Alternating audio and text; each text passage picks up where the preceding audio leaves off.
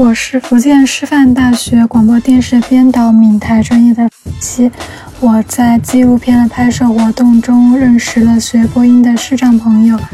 嗯，我最大的感受是，在我所学的广播电视编导专业上，嗯，我发现我们的视障朋友非常的愿意配合我们的拍摄，然后他也给我们非常多的建议与支持。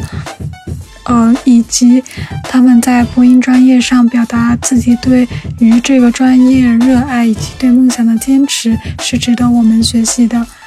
嗯，我认为他们，嗯，他们不懈努力去开发盲人新职业探索的能力，也是非常值得我们去学习。以及在纪录片拍摄活动中，他们也嗯不断的提供给我们。